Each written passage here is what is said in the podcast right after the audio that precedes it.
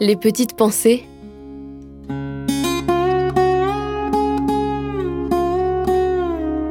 Terroir, héritage et savoir-faire. Le jardin de germes d'espoir. On est vraiment spécifique pour ça. C'est l'accompagnement des néo-ruraux, néo-paysans.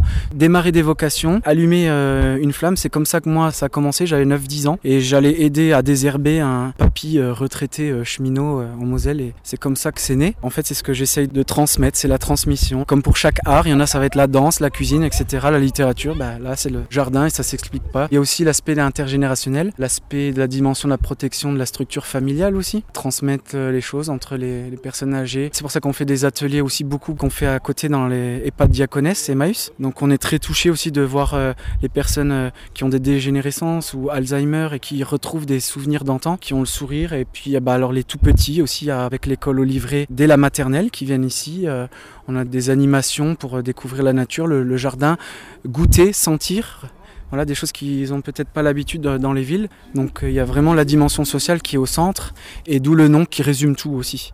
Faire germer l'espoir dans le cœur des personnes et relever les, les gens qui sont un petit peu attristés, qui sont démoralisés. C'est une des manières de le faire.